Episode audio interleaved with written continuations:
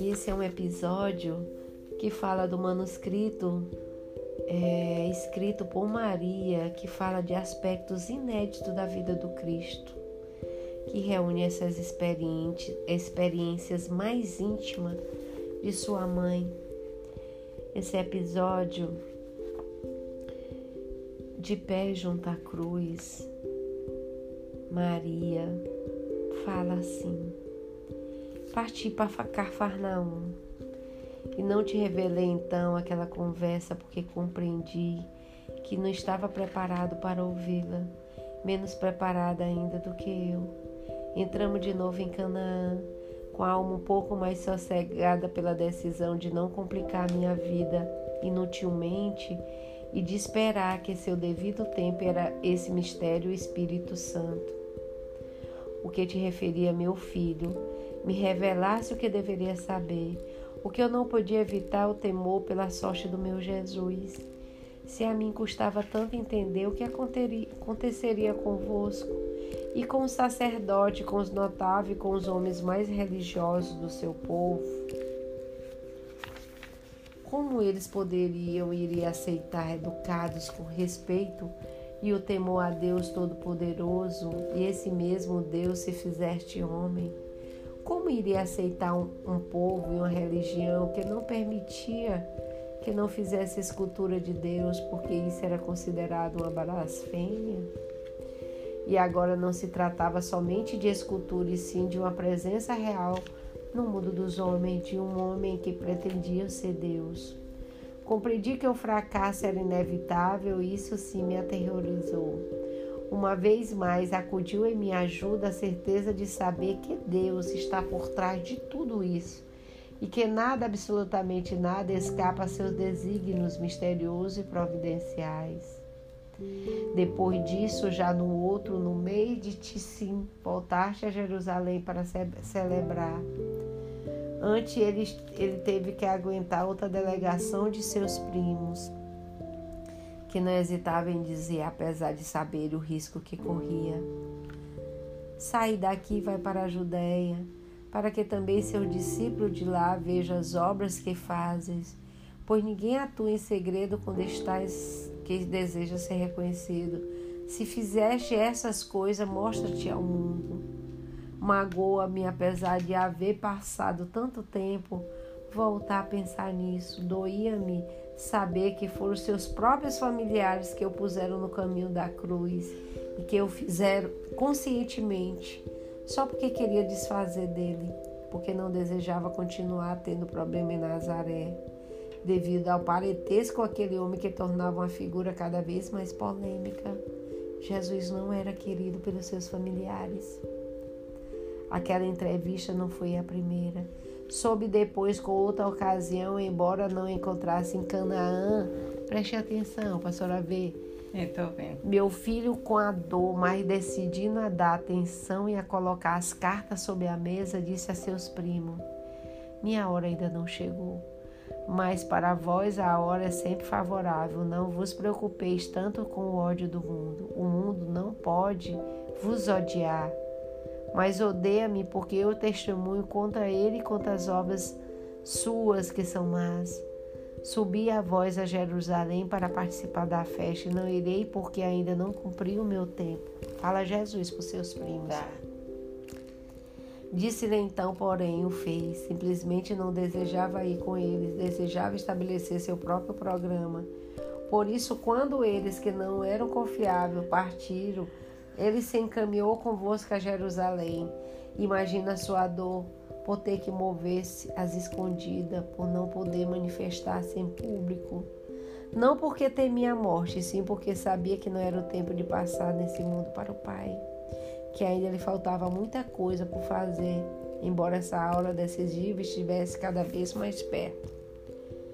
Do que eu soube daquela longa permanência na Cidade Santa, pouco te posso contar, João, que já não saibas. A Canaã me chegava notícia com mais rapidez e exatidão do que Nazaré.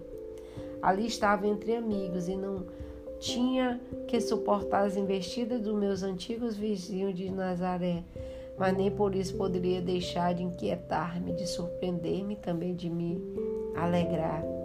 Contavam-me maravilhados sobre a mulher adúltera, a qual ele salvou de morrer apedrejada depois de haver dito aos seus acusadores: Aquele de vós que está sem pecado, que atire a primeira pedra.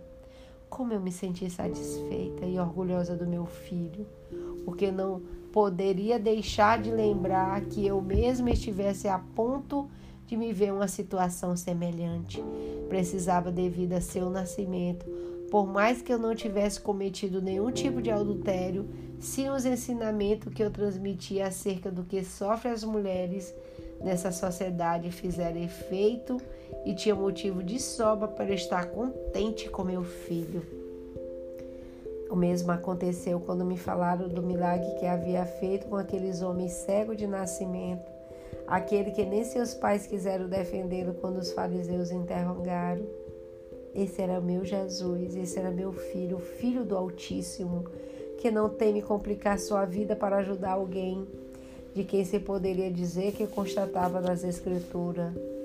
Mesmo que teu pai e tua mãe te abandone, eu não te abandonarei. Amavam-nos mais, arriscavam mais por nós do que os próprios pais e as mães carnais, e por isso tinha razão para falar de si mesmo como um bom pastor e disse: Aqueles que vieram antes dele eram ladrões e assaltantes, enquanto que ele estava na terra para dar vida pelas ovelhas. Porém, como compreendera João, não podia deixar de sofrer. Quando me contaram o que disseste acerca da sua missão como pastor, não omitiu aquelas suas palavras tão premonitórias do que ocorria.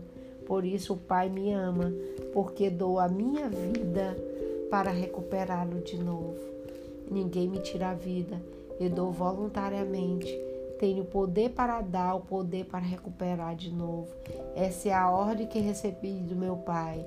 Se vós, os fariseus, discutisse o que significava, significava o uso do termo Pai em referência a Deus e aplicado a Ele mesmo como Filho, se alguns incomodava a familiaridade e aos outros escandalizavam suas pretensões, eu só me fixava no fato de que cada vez mais com frequência ele se referia à morte em dar vida. Eu não poderia significar a proximidade do momento final.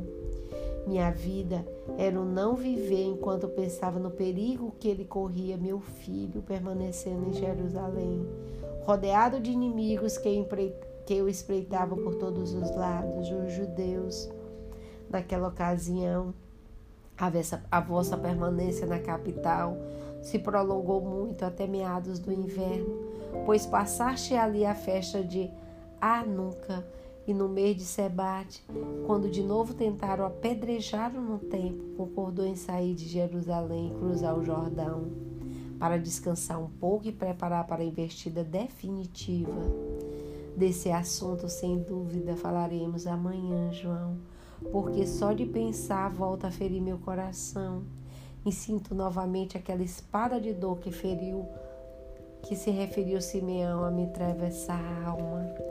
Meu filho, os judeus, que era judeus, não compreendia o entregar aos romanos, porque não, os romanos não queriam perder a coroa, a coroa de rei, e meu filho foi proclamado o rei dos judeus. Então Jesus, mãe, ele foi.